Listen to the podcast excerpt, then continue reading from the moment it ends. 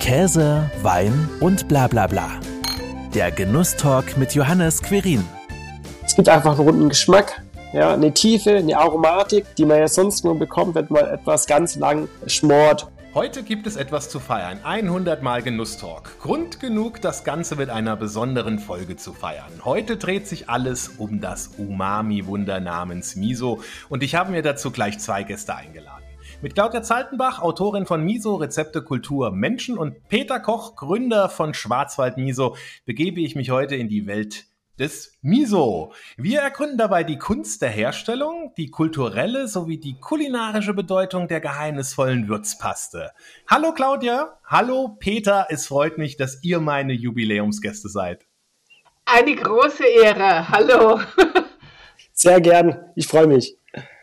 Ja, ich habe mit euch beiden ja geballte Miso-Kompetenz in dieser Runde. Logischerweise für so ein Thema. Äh, wie lädt man denn sonst ein? Und wir machen ja auch noch nachher eine kleine Verkostung. Darauf freue ich mich ganz besonders. Doch zuerst einmal zu euch beiden. Fangen wir mit dir an, Claudia. Wie bist du denn das erste Mal mit Miso in Berührung gekommen? Oh. Und was hat dich daran so fasziniert? Also das war ein, ist ein Geschmack, den ich schon ganz, ganz, ganz lange mehr oder, auf, mehr oder weniger auf der Zunge habe. Kennengelernt habe ich das, als ich Mitte der 80er Jahre für zwei Jahre in New York war. Und dort gab es eben japanische Restaurants. Das kannte man nicht in der Kleinstadt, aus der ich komme. Da gab es keinen einzigen Japaner zu der Zeit. Und so kam ich wirklich mit Miso in Kontakt. Und dann schlummerte das erstmal so eine Zeit lang. Und eigentlich, nachdem ich dann 2010 meinen Blog gegründet habe, bin ich dann mal nach Nürnberg auf die Biofach gefahren. Und in dem Jahr waren tatsächlich auch die Japaner da also wurden groß gefeatured und da habe ich es dann wieder entdeckt. Und es war 2015 oder 2016, als ich dann erfahren habe, es gibt auch einen Menschen in, der im Schwarzwald, welcher Miso macht. Und dann musste ich natürlich unbedingt hinfahren, denn spätestens da war dann meine Liebe zu Miso sowas von entfacht. Und das fand ich natürlich unglaublich spannend, dann Peter kennenzulernen. Ja, wunderbare Überleitung, Peter. Genau. Ja, jetzt wissen wir, wie das bei Claudia war. Wie war es bei dir? Auch lieber auf den ersten Geschmack? also der erste Funke kam so 2006. Ja, da kam ein japanischer Zinnmeister in Schwarzwald, hat einen Kochkurs gegeben. Meine Mutter hat daran teilgenommen. Ja, und so kommt der Funke vom Miso machen in den Schwarzwald. Ich habe das dann erstmal getrunken und war immer fasziniert von dieser Würzkraft, von dem Geschmack, ja. Und was mich bis heute fasziniert, ist einfach, ja, einfach die Verwandlung von quasi, von den Rohstoffen in quasi in so eine ganz tolle Würzpaste ähm, nach einem Jahr. Ja. Die Idee kam dir dann also auch, dass du es selbst produzierst, direkt nachdem du das erste Mal damit in Berührung kamst, oder ist die auch erst dann gereift, wie Miso auch so ein bisschen reifen muss, ne? Nee, es ist erstmal gereift. Also ich war damals noch im Studium, ja, und war dann nach dem Studium, habe ich auch schon gearbeitet eine Zeit lang. Und dann war ich in Südostasien und äh, bin dann auch kurz Hand nach Japan, habe mir da auch ein paar Miso-Hersteller angeschaut und ähm, ja, und dachte irgendwie, das hat mich fasziniert. Und dann bin ich nach Deutschland und habe das quasi in, in Angriff genommen. wir kommen nachher noch ausführlicher dazu, wenn wir auch die Produkte verkosten. Dann kannst du ja auch noch mal erzählen, ne, was da alles drinsteckt, bevor mhm. dann tatsächlich nachher so was Leckeres in der Verpackung landet. Reisen Claudia, du bist ja auch um die Welt gereist auf der Suche nach Rezepten, Kultur, Menschen, so wie der Buchtitel ja auch verspricht ich stelle mir das extrem aufwendig vor. Ähm, in der Vorbereitung, in der Umsetzung, wie lange hätte dann die Recherche, Planung und die Umsetzung für dein Buch und für diese Buchidee überhaupt gedauert? Die hat ungefähr zwei Jahre gedauert. Also das Thema war eigentlich schon da. Es hatte, es musste nur reifen. Wirklich, wir werden heute wahrscheinlich dieses Wort noch öfter hören. Und ich hatte ja schon erzählt, dass ich diese Miso-Macher da, die Japaner auf der Biofach kennengelernt habe und eben auch eine in Miso-Macherin aus Korea, dort heißt es ja Denjang. Und ich wollte die unbedingt besuchen. Also das war für mich so, hm, ich muss da hin. Und dann habe ich die natürlich bequatscht. Und das war gerade im Fall jetzt von Korea, war das eine echte Herausforderung, weil wie ich später erfahren habe, ähm, die spricht kein Wort Englisch. Ich spreche natürlich kein Wort Koreanisch. Das heißt, sie hat jede Mail, die ich ihr geschickt habe, zuerst an ihre Tochter, in Ameri die in Amerika lebt, geschickt, es übersetzen lassen. Dann hat sie darauf geantwortet. Das hat sie wieder ihrer Tochter geschickt und dann, bis es dann zurückkam und ich dachte immer, moi, braucht die lang zum Antworten.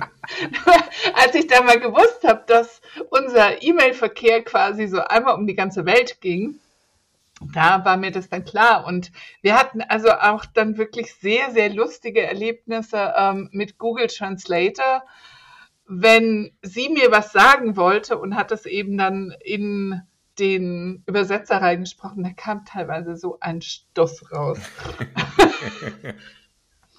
also es war sehr lustig und in Japan, das war natürlich auch ganz aufregend, weil ich kannte schon vorab von Slow Food Tokyo einen Vertreter und hatte dem auch erzählt, was ich vorhab und dass ich Misomacher besuchen will und einen sehr großen, das hatte ich von Deutschland aus gemacht, aber ich wollte natürlich auch noch ein bisschen mehr kennenlernen.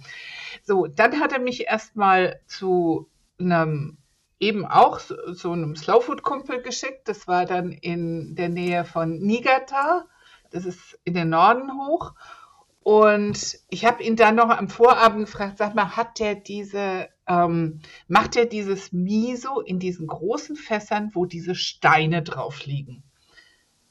Dann guckt er mich an und sagt, mm -mm, nee, das, wovon du sprichst, ist eine ganz spezielle Art von Miso. Das ist das sogenannte Hacho Miso. Und das besteht nur aus Sojabohnen und das gibt es nur in einer Gegend in Japan, nämlich der Aichi-Präfektur.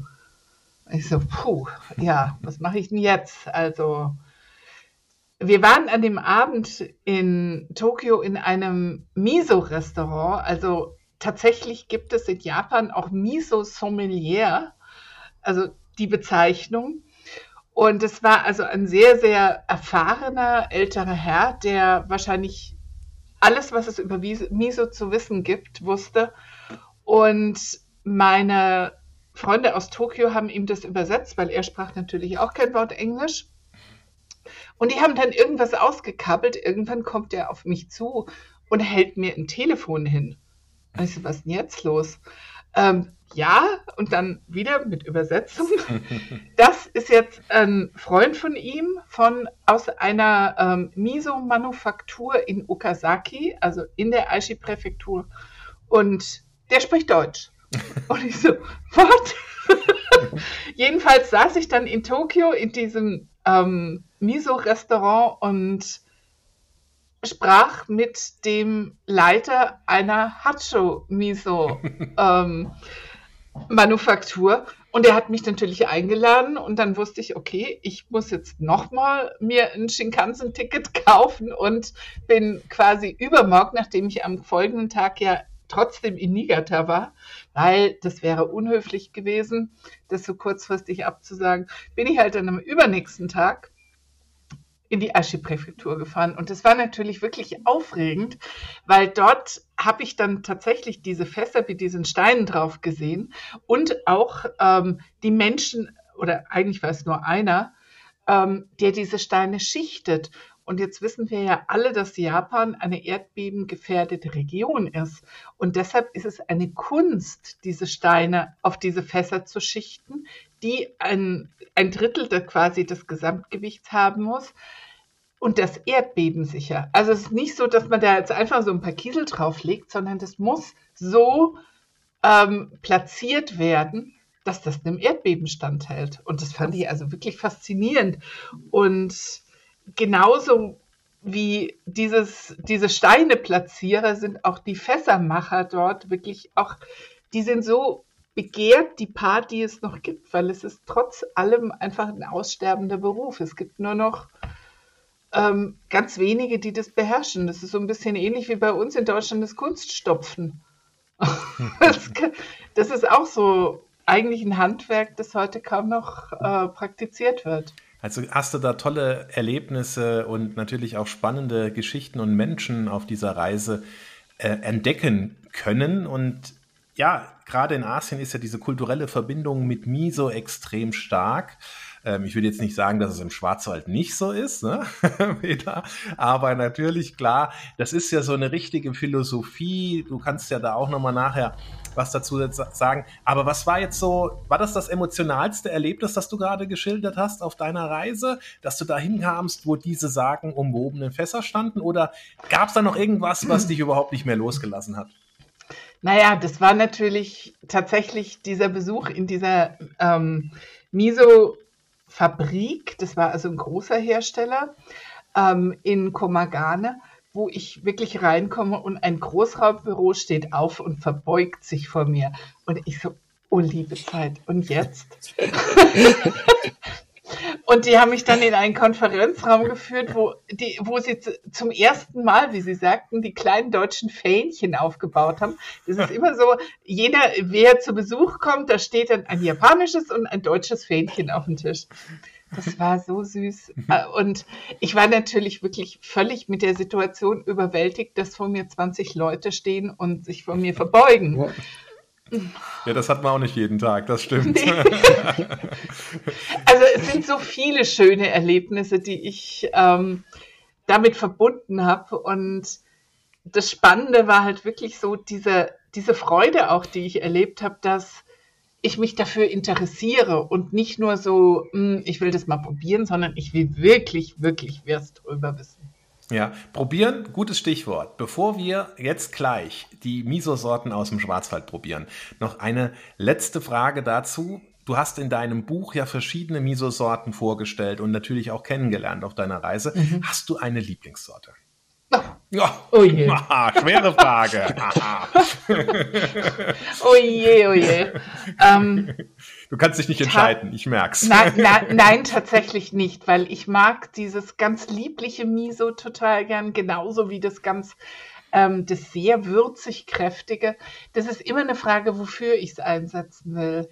Und das ist auch so immer die Lieblingsfrage von, ähm, sei es Lesern oder die dann sagen, welche Misos brauche ich denn? Mhm. Ich so, oh, liebe Zeit.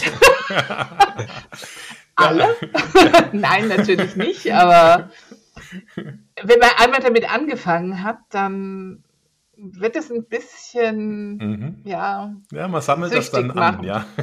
ja, ja. Es gibt Und wir ja. Wir machen es jetzt auch noch schwerer, äh, Peter. Ja. Jetzt bist du an der Reihe. Wir haben ja genau. drei Sorten von mhm. vielen mhm. das, jetzt mit dabei. Was haben wir denn? Und vor allem, welche probieren wir als erstes? Ja, wir probieren als erstes eine Fichtenspitzen-Miso. Ja, da habe ich einfach Fichtenspitzen gesammelt bei mir in der Gegend und die kann man einfach mit ins äh, Lupin-Miso. Ja. Also im Bayerischen heißen die Maiwipfel. Ne? Richtig. Das ist also das Maiwipfel-Miso. Der stand bei mir auch zwar auch aufs, auf dem Pass, aber ich wusste danach nicht, ja, wenn ich, wie soll ich es bezeichnen, dass es auch jeder versteht.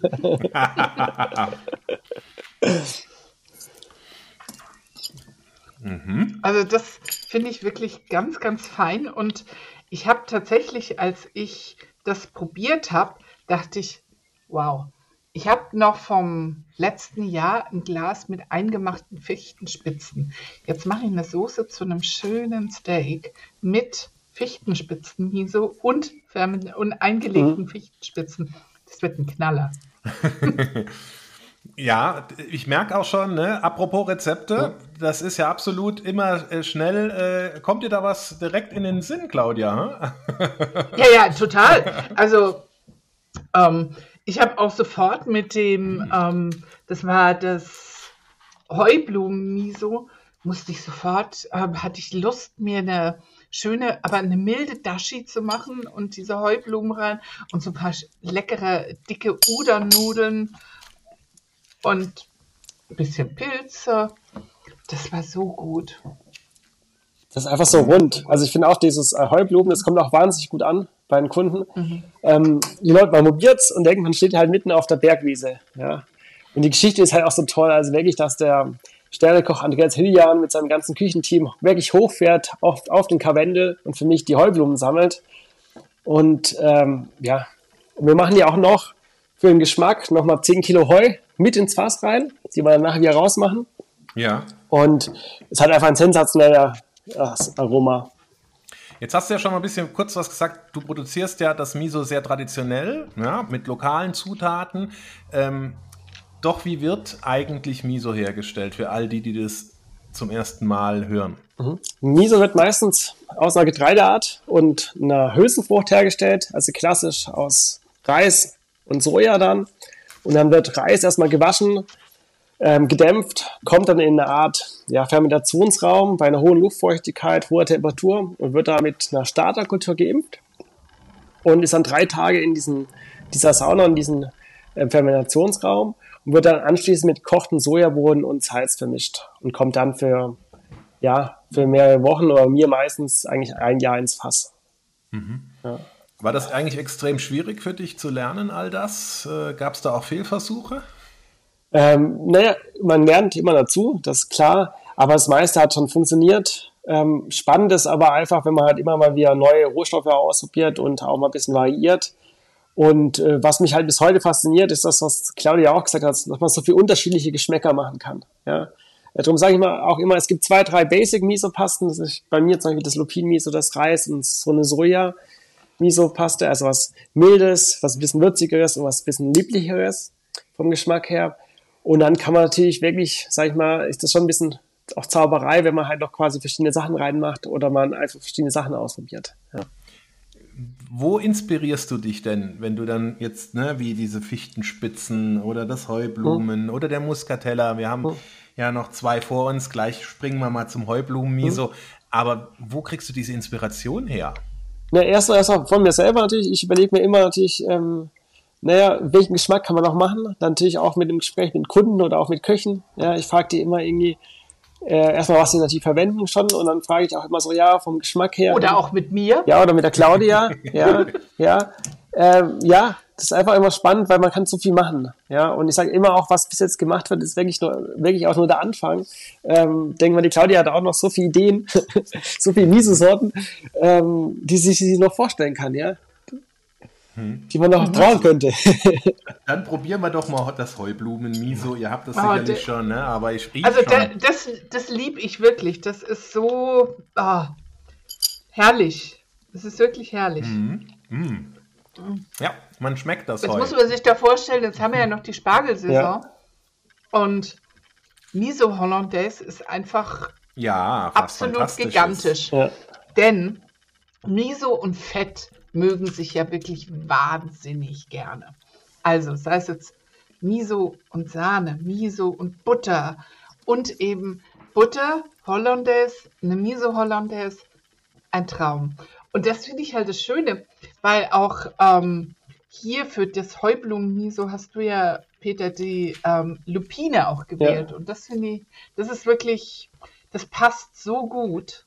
Das ist also lieblich und trotzdem erinnert das so an, mh, hm, ja wirklich an, an die Alm. Ja, also ich, also ich finde es lustig, also es ist wirklich mit, ähm, wenn die Leute es verkosten auf der Messe zum Beispiel, die Leute schließen meistens kurz die Augen ey, und du merkst wirklich, die Leute träumen, haben wirklich die Almauszeit in den Bergen. Also man schmeckt tatsächlich das, was man sonst riecht, wenn man irgendwo auf einer Wiese steht, wo frisch, mhm. frisch gemäht worden mhm. ist. Und das mhm. finde ich sehr, sehr spannend und faszinierend. Du schreibst ja auch frisch blumig drauf. Ja. Das trifft's. Ja. Ja. Das trifft's total.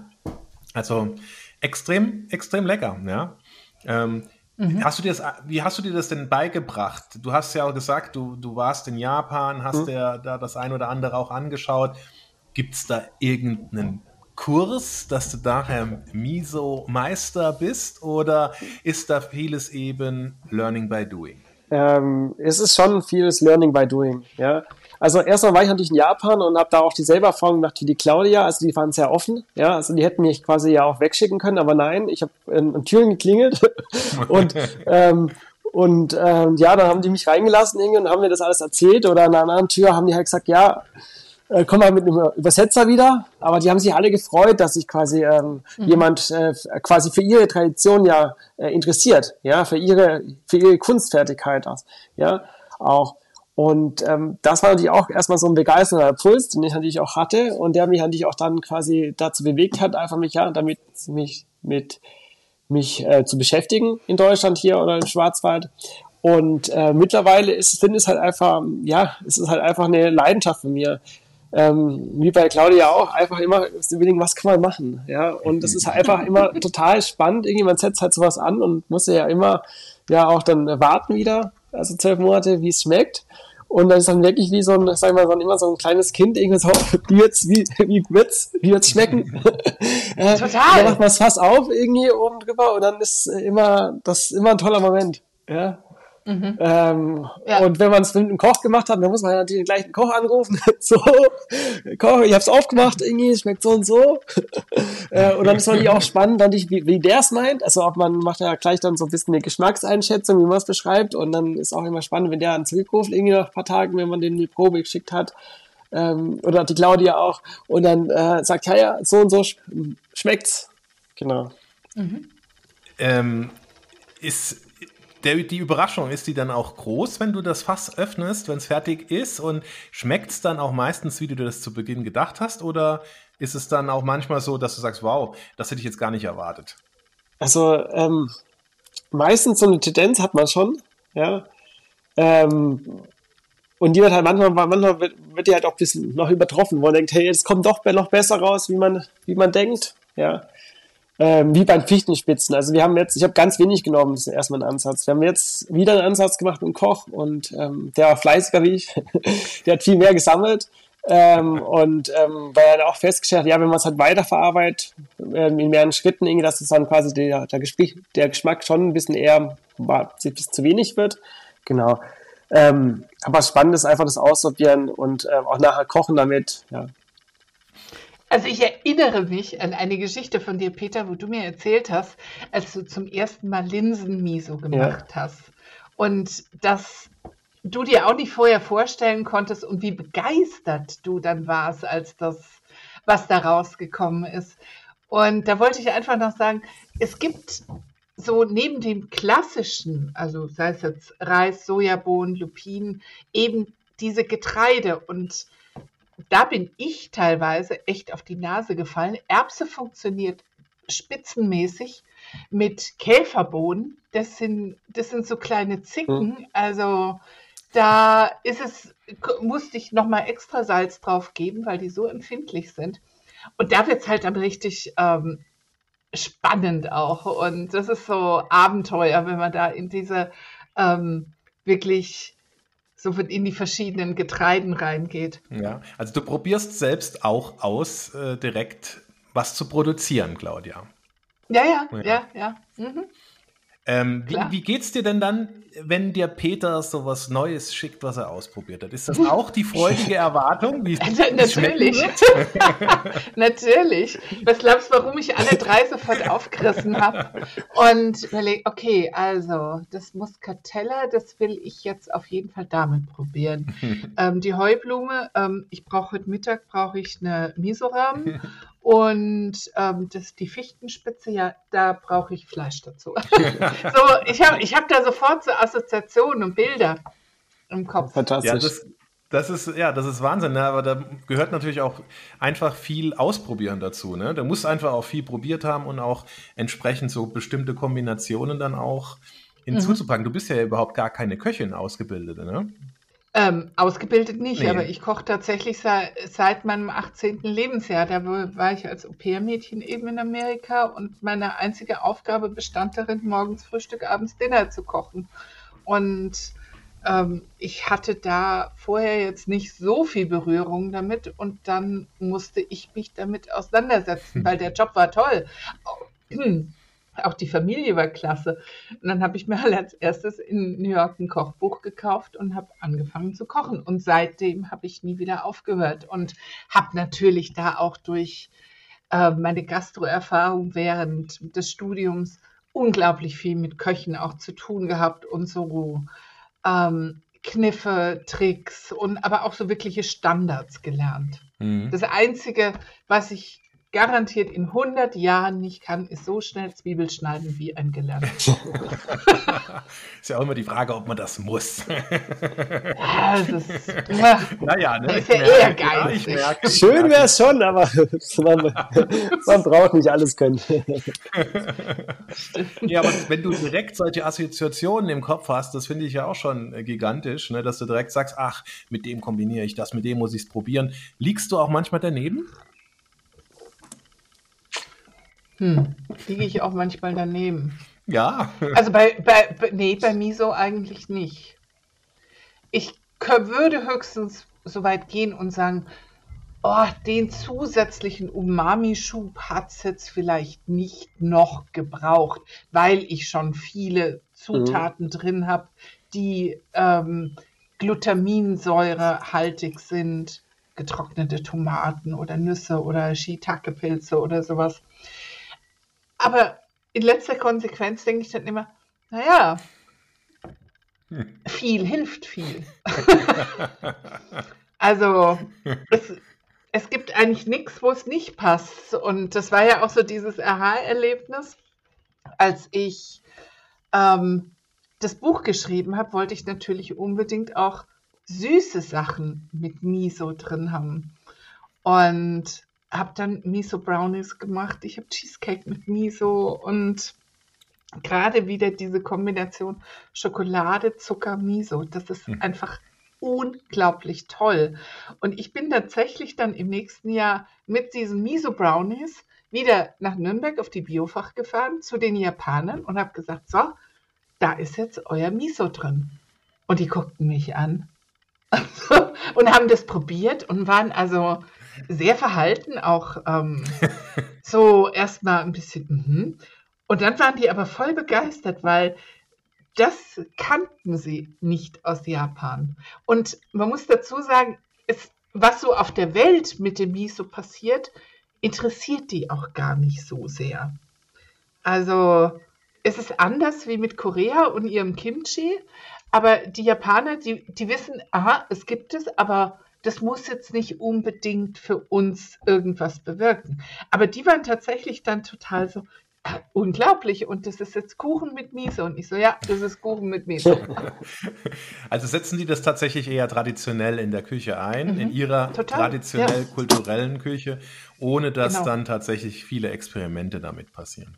Genau, also habe ich nie erlebt, mhm. dass da viel experimentiert wurde. Mhm. Ja, dann ist es ja auch gut, dass es dann mal einfach woanders ausschlägt und experimentiert wird. Ne?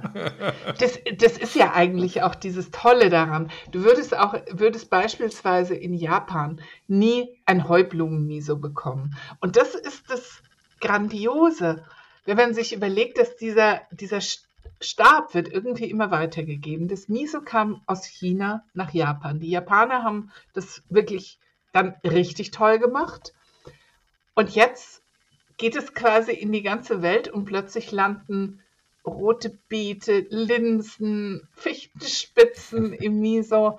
Und das ist so eine, finde ich, eigentlich eine ganz, ganz tolle Sache, wie sich das so ähm, weiterentwickelt. Ein Blick über den Tellerrand einfach auch. Ganz genau. Ähm, wie war das damals, Peter, als du im Schwarzwald damit aufgeschlagen bist? Das ist ja jetzt auch nicht typisch schwarzwälderisch, dass da jetzt einer kommt und sagt, ich mach Miso. Da war es ja wahrscheinlich das große Fragezeichen bei allen, die dann gesagt haben, bitte was? Ja, also am Anfang hat es einfach noch nicht noch Zeit gebraucht. Ja, also mittlerweile ist es echt bekannt und man liest es auch überall. Aber am Anfang war es natürlich noch sehr viel Überzeugungsarbeit. Ja, also wir haben am Anfang auch schon deutschlandweit verkauft ähm, aber eher natürlich ein bisschen weniger auch in der, in der Schwarzwaldregion. Ähm, das haben wir jetzt aufgeholt, aber am Anfang hat es wirklich Zeit gebraucht, ähm, bis die Leute halt auch verstanden haben, dass Miso jetzt quasi, man braucht da jetzt auch nicht japanisch kochen lernen, sondern man kann genauso lokal seine lokale Spezialität damit kochen und Miso als gesunde Gemüsebrühe verwenden. Ja? Und dieser Gedanke setzt sich auch immer weiter, sagen wir, ja, durch und ähm, ja, das ist einfach spannend. Ja, man, Miso kann man einfach als Würzmittel verwenden, man kann einfach, es gibt einfach einen runden Geschmack, ja, eine Tiefe, eine Aromatik, die man ja sonst nur bekommt, wenn man etwas ganz lang schmort. Und das ist das Tolle, mhm. ja. Und das natürlich als Basis erstmal auch vegan, ja. Das heißt, man kann, bekommt einfach die runde Brühe, egal jetzt, was man damit macht. Man kann aber auch Fleisch super marinieren, es wird weicher, zarter, es wird viel geschmacksvoller. Ähm, aber es gibt natürlich auch Gemüserichten, einfach eine Tiefe, die sonst fehlt. Also kannst du nicht bei so einem Linsengericht, da fehlt oft ein bisschen die, die Tiefe und dann ähm, vermissen die Leute wieder Speck oder irgendwas, aber mit Miso quasi und was frisches Gemüse von oben drauf, dann schmeckt es halt wunderbar. Mhm. Du hast ja auch erzählt, dass du mit Köchen zusammenarbeitest. Äh, war es schwierig, den ersten Koch oder die ersten Köche äh, und auch Köchinnen äh, zu überzeugen, dass dein Produkt aus dem Schwarzwald auf jeden Fall auch mit einem aus Japan, Korea mithalten kann? Also, nee, ich habe ja erst nachher, nachher, sagen wir, verstanden, dass das Miso, also dass ja die, die Spitzenküche ja immer aus der französischen besteht und aus der japanischen viele Einflüsse hat. Und dadurch ja Miso schon bekannt war, quasi in der gehobenen Gastronomie, ja. Ähm, und das macht es einfach nachher spannend quasi auch. Die rufen mich ja auch an und fragen, hey, ich koche das und das, Peter, was, welche miese Sorte von euch, von, von dir passt da am besten rein? Ja.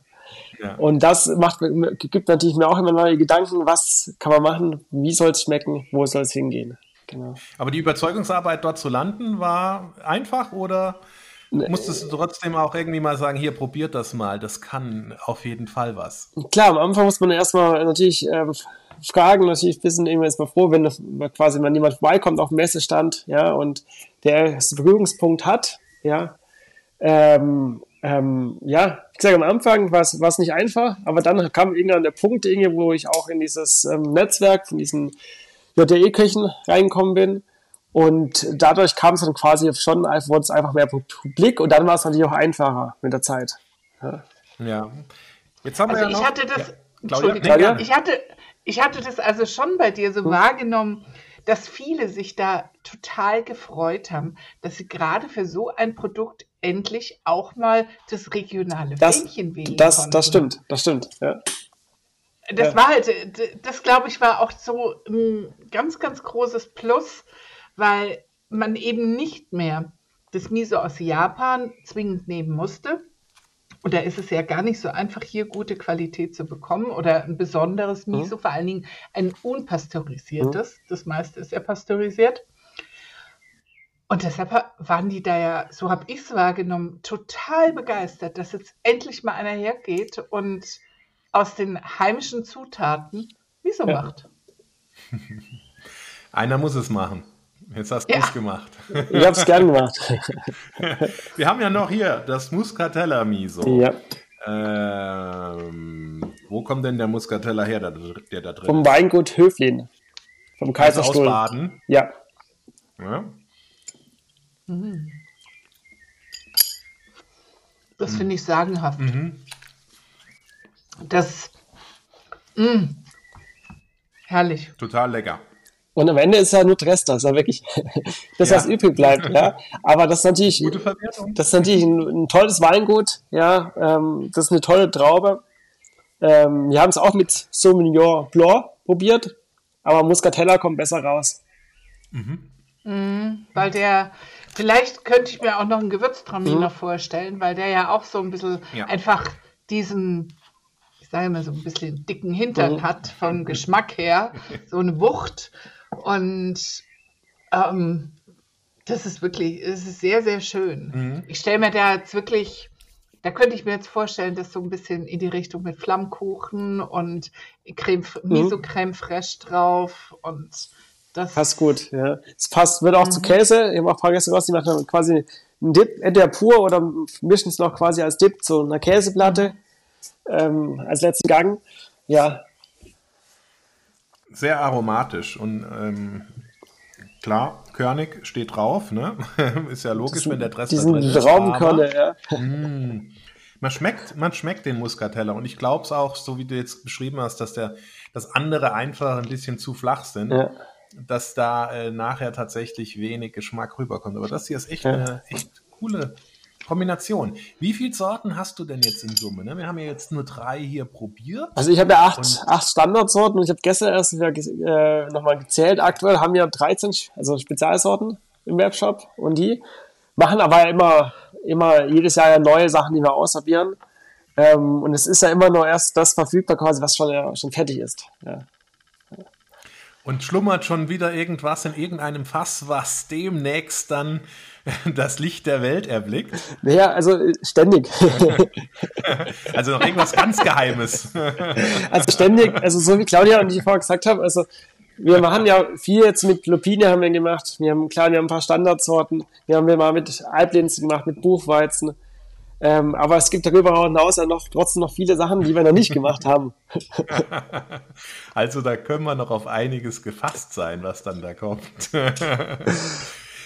Du hast das Ganze aber auch in Pulverform. Mhm. Jetzt Pulver und hier als, als Paste. Richtig. Der Unterschied ist tatsächlich einfach die Haltbarkeit auch und natürlich klar die Form. Warum Pulver und warum Paste? Die Anwendung. Also das Pulver ist stark als Tischgewürz. Ja.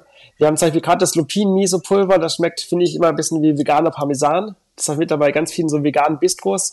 Ähm, wird das verwendet beim Mittagstisch. Ähm, man kann es einfach drüber streuen. Also klassischer Fall ist zum Beispiel auch so, naja, wenn ich vergesse jetzt Salat anzumachen und ich sitze schon quasi mit äh, am, am Tisch halt und wir essen. Ja, dann nehmen wir halt ein bisschen Salatblätter, die man schon gewaschen hat, Lupinmiso-Pulver drüber, Essigöl, umrühren und essen. Ja, ähm, man kann es halt auf den Tisch stellen. Und es ist eine, eine Typfrage. Ich habe festgestellt, es gibt die einen, äh, sind die Leute, die halt gern eigentlich mit Tomatenmark kochen oder, oder mit Senf, die lieben auch Miso-Paste. Mhm.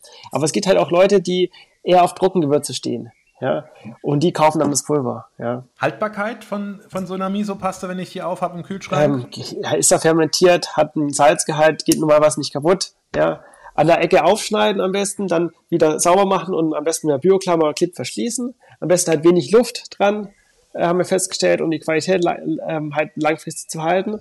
Ja, und das Pulver ist halt gefriergetrocknet. Das heißt, das muss eigentlich halt immer gut verschlossen werden, dass halt ähm, keine wenig Feuchtigkeit ähm, reinkommt, sonst fängt es ein bisschen an zu klumpen. Ja. ja. Aber MAD ist meistens so drei Jahre, also offiziell. Aber man kann, es geht normalerweise auch danach nicht kaputt. Ja. Genau. Ich frage einfach so doof, ne, weil wer damit noch nie hm. zu tun hatte, wird sich natürlich auch diese Frage hm. stellen um einfach dann auch sicher zu gehen, naja, ich muss das jetzt nicht, also bei Claudia mhm. hält ja wahrscheinlich so eine Packung gar nicht so mhm. lange, ne? aber bei anderen, aber du hast ja wahrscheinlich mehrere offen. Wenn du so 20 Packungen so. hast, dann kannst du auch davon ausgehen, dass ich es länger habe. Ich habe teilweise welches, das habe ich von meiner ersten Japanreise 2015, habe ich immer noch einen Rest drin. Es wird nicht schlecht. Man möchte, möchte, dass man es ja auch nicht leer machen. Nee, nee, das ist genau der Punkt, weil du denkst. Da so, habe ich ja keins mehr. Oh, das ist, ja, genau. Und also manchmal verzweifle ich, wenn ich in meinen Kühlschrank schaue und denke so, da stehen bloß Gläschen. Gläschen mit dem, Gläschen mit dem. Und aber es ist halt einfach auch toll. Ja, es gibt einfach einen tollen Geschmack. Also ich finde halt einfach, ich koche ja mittlerweile auch mit, mit ganz wenig Salz. Ich brauche eigentlich Salz nur, wenn ich Nudeln koche oder, oder Kartoffeln.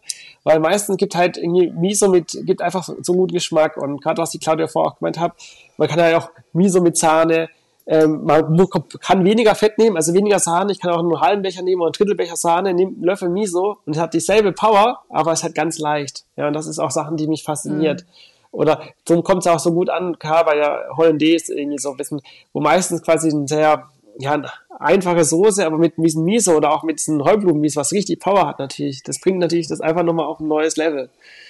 Äh, ja, eine Bechamel, eine Velouté, ja. das, die profitieren alle von ja. Miso. Mhm.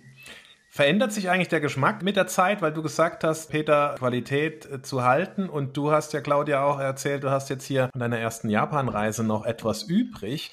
Merkt man da, dass da die Power verloren geht? Schmeckt es vielleicht auch anders mit der Zeit oder bleibt das einfach so, wie es ist? Also das entwickelt sich schon weiter. Ja, ne, also es wird schon kräftiger. Also sagen wir so, äh, es ist, glaube ich, es, äh, ja, weiß nicht, ein bisschen wie finde ich bei Gewürzen auch. So florale Noten, die gehen werden eher ein bisschen weniger. Also mit der Zeit.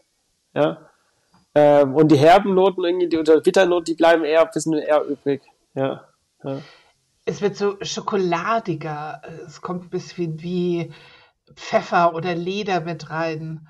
Und das ist tatsächlich wie wenn man ein Parfum hat. Man muss sich vorstellen, so ein, nehmen wir einen Heublumenmiso, da hat man eben so diese Kopfnoten, die Herznote und die Basisnote. Das ist eigentlich das, was sich dann mit ähm, also weiter dann entwickelt. Dazu muss man sagen, die, das Erlebnis hat man natürlich echt nur, wenn es nicht pasteurisiert ist. Mhm. Weil sonst bleibt es, wie es ist. Mhm. Und Correct? so lebt so es halt einfach. Ne? Ja, ja. Ähm, dein Buch, Claudia, war ja zu einem Zeitpunkt rausgekommen, da war Miso zwar schon in aller Munde, aber jetzt noch nicht so im, im Trend, äh, wie das jetzt vielleicht der Fall ist. Ne? Ich spring gerade mal so gedanklich da rein, weil wenn, wenn wir nämlich über Geschmack sprechen, die Geschmäcker verändern sich ja. Ne? Und ähm, das war ja eigentlich auch ziemlich mutig, damals dann so ein Thema rauszubringen in Buchform. Und es wurde aber gleich Gleich, gleich, gleich. Kannst du was dazu sagen? Weil ich finde es echt fantastisch, dass so ein Thema trotzdem so durchschlagend war, dass es enorm ja auch an Preise eingeheimst hat. also, äh, darüber freue ich mich natürlich unglaublich. Aber wie du eingangs schon erwähnt hast, Miso 2000 16, das war ein Jahr bevor dieses Buch erschienen ist. Also ich bin so 2000, Anfang 2016 bin ich auf die Verlage zu und es ist nicht ganz so, dass es in aller Munde war. Vielleicht gut, die, die viele kannten eine Miso-Suppe, aber hm, was in aller Welt soll da ein Buch füllen? Und das war tatsächlich bei den Verlagen auch so ein bisschen die Haltung, Ah, also wir haben jetzt mit diesen Exotenthemen jetzt nicht die besten Erfahrungen gemacht. Und dann dachte ich, mm, mm. ja, und zum Glück gab es ähm, die Julia Graf vom Heidegger Verlag, die das Potenzial erkannt hat. Also die hat, sie hat sich das angeschaut und meinte, komm, lass uns mal darüber reden.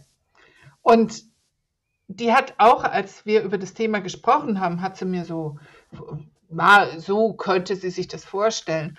Da habe ich da brav genickt und hinterher habe ich über 200 Seiten abgegeben. Also ähm, ich glaube, ich habe sie dann auch so ein bisschen, habe ich dann den Hedige Verlag mit meiner ähm, Miso-Leidenschaft angesteckt, weil sie haben gesagt, okay, das Buch muss so, das ist so dick, es muss so dick sein, also machen wir es. ja, aber es hat ja auch äh, der ganzen Sache, war es ja auch wohl dienlich, weil wie gesagt, ne, Preisegaben, mhm. ähm, willst du gar nicht alle aufzählen. Ich kann sie ja auch gar nicht alle aufzählen, du es ja wahrscheinlich besser, aber es wurde ja tatsächlich überhäuft damit, ne?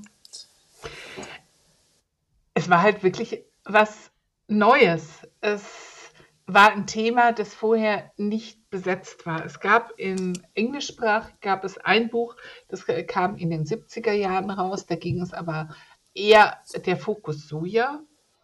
Und ein, zwei Jahre vorher hat eine Engländerin ein kleines Büchlein rausgebracht, wo es um Miso-Rezepte ging.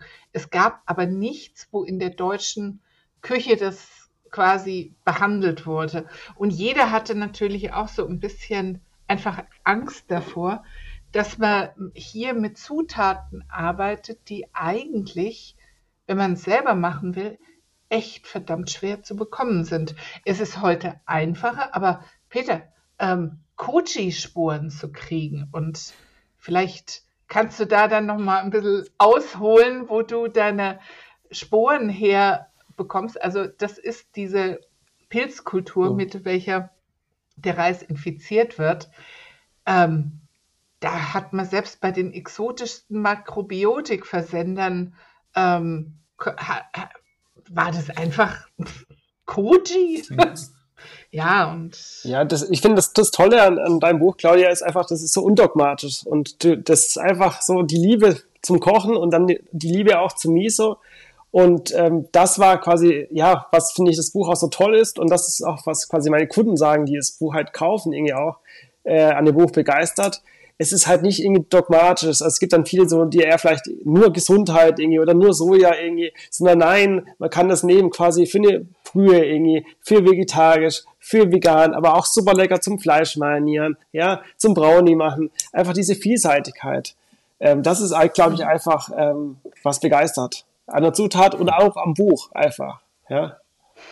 Ja, und du hast dich sehr wahrscheinlich ja super gefreut, Peter, als sie auf dich zukam und gesagt hat, ich schreibe da an einem Buch über Miso. Ja, ich fand das natürlich super, weil ähm, ähm, ich dachte mir damals schon, ja, eigentlich, also die Leute haben mehr Infos gebraucht natürlich und möglichst so viel Inspiration wie möglich, ja. Ähm, und äh, das so ein Buch hat gefehlt, ja, und ich hätte es äh, nicht schreiben können, ja. Ähm, und von dem war es ein Glücksfall, also für mich ein Glücksfall. Ähm, und ich glaube auch, ähm, ja, ähm, dass es halt ähm, Claudia äh, gibt, die dieses Buch in Angriff genommen hat. Ja, ja ich glaube aber auch gegenseitig. Für mich war es natürlich, du warst die Brücke zum heimischen mhm, Markt. Das stimmt, ja. Du, war, du warst die Brücke zu dem lokalen mhm. Aspekt, zu dem regionalen Aspekt. Mhm. Und deshalb ist es eigentlich, das ist das Die Schöne Kombination, daran. ja. Ich habe mich, ja, ihr, genau, genau, ja. genau. Das ist letzten Endes tatsächlich so, ne? Eine super Kombination, wie wir heute ja auch, aus drei verschiedenen Sorten, drei Kombinationen aus Fichtenspitzen, Muscatella, Heublumen, im Endeffekt das Lokale mit dem weit entfernten irgendwie zusammengebracht haben. Und äh, ich finde das natürlich echt faszinierend, was aus so einer Leidenschaft, die ihr beide da auch total versprüht, ähm, werden kann und auch dann und auch wächst, ja. Für mich mal zum Abschluss eure Einschätzung. Wo geht es hin mit der Miso? Wird sie noch breiter in den deutschen Küchen Einzug halten? Natürlich. Also ich finde. ja, klar. Das Schöne ist ja zum Beispiel meine Mutter, die sich ja mit Miso Nein, das, das, kannte sie überhaupt nicht. Ja, mittlerweile, sie wird jetzt diesen Sommer 80, die erzählt auch ihren Freundinnen, Mensch, du brauchst Miso und das ist toll damit zu machen und dieses und jenes. Also, ja. Es wird einfach selbstverständlicher auch. Ich glaube, es ist einfach so ein tolles äh, Würzmittel und das, das, das Tolle daran nochmal ist einfach, dass es halt immer, sag mal, schön im Hintergrund ist. Es verstärkt alle Geschmäcker, aber gleichmäßig und ist nicht aggressiv, quasi wie ein industrielles Würzmittel. Und das äh, macht so toll, ja. Und mittlerweile auch, sagen wir, kann ich auch sagen, sagen wir von meinen Kunden irgendwie mittlerweile querbeet. Also am Anfang gab es irgendwie noch vielleicht irgendwie ja, bestimmte Bereiche oder bestimmte äh, Gruppe oder nee, also von jung bis alt, ja. Ähm, ähm, jeder quasi, ähm, der quasi einmal damit gekocht hat, merkt einfach, dass es halt echt ähm, ja, ein tolles Produkt ist. Und man einfach so meistens mit wenigen Zutaten etwas kochen kann und wenn man ein bisschen Miso reinmacht, dann hat es einfach eine Runde, eine Tiefe, eine Aromatik, die es einfach lecker macht. Mhm. Und diese geheimnisvolle Umami-Tiefe. Richtig. Ja, und nimm eine Bolognese. Also ja. du kannst natürlich ganz viel Rotwein reinhauen, aber gerade wenn du jetzt beispielsweise auch für Kinder kochst, du bringst halt da noch diese zusätzliche runde Würze. Du brauchst nicht so viel Wein, du kannst Tomaten und Miso und je nachdem, ob du die Bolognese eben vegan, vegetarisch oder mit Fleisch machst. Also es profitiert unglaublich davon. Klassiker ist einfach die Salatsauce auch. Also das sagen ganz viele Kunden auch, die fangen damit an. Also Essig, Öl, bisschen miese Passe Wasser einfach. Und man hat einfach eine super leckere Salatsauce. Ja. Ja, mm. und das zweite ist halt einfach irgendwie früher, über quasi, wenn man eine Soße hat, eine Suppe irgendwie ein bisschen Miso mit Wasser auflösen und dazugeben. Ja eigentlich immer rein damit. Ich habe es jetzt schon rausgehört. Es gibt eigentlich gar keine Möglichkeit, jetzt an der Miso mehr vorbeizukommen. Ich sag herzlichen Dank an euch beiden. Herrlich, einfach auch zu spüren. Ich habe es eben schon gesagt, diese Leidenschaft, aber auch vor allem, wie ihr beide für dieses Thema brennt. Herzlichen Dank an dich, Claudia. Herzlichen Dank an dich, Peter, für diesen ja geschmackigen Ausflug in die Welt des Misos. Ich danke dir, Johannes, und natürlich dir, Peter, für deine tollen Misos. Ja, also ich danke euch beiden. War ein tolles Gespräch und äh, ja, immer gern. Ja, und fast hätte ich es auch noch vergessen. Eine Jubiläumsfolge braucht natürlich auch ein Gewinnspiel. Und schaut einfach mal bei Genuss Talk auf Insta vorbei. Dort gibt es drei fantastische Miso-Pakete samt dem sagenhaften Buch zum Miso von Claudia von Schwarzwald Miso zu gewinnen und drei handsignierte Bücher von Claudia, logischerweise, die, herzlichen Dank auch dafür, vom Hedege Verlag gespendet worden sind. Herzlichen Dank, schaut einfach mal vorbei und macht mit und vielleicht habt ihr dann demnächst auch das Glück, diese leckeren Miso-Sorten zu probieren und wenn nicht, dann im Online-Shop kaufen, ne? würde ich einfach sagen, Peter. Das war Käse, Wein und bla bla bla Der Genusstalk mit Johannes Quirin. Dir hat dieses Gespräch gefallen? Dann abonniere den Podcast, um keine neue Folge zu verpassen. Bis zum nächsten Mal.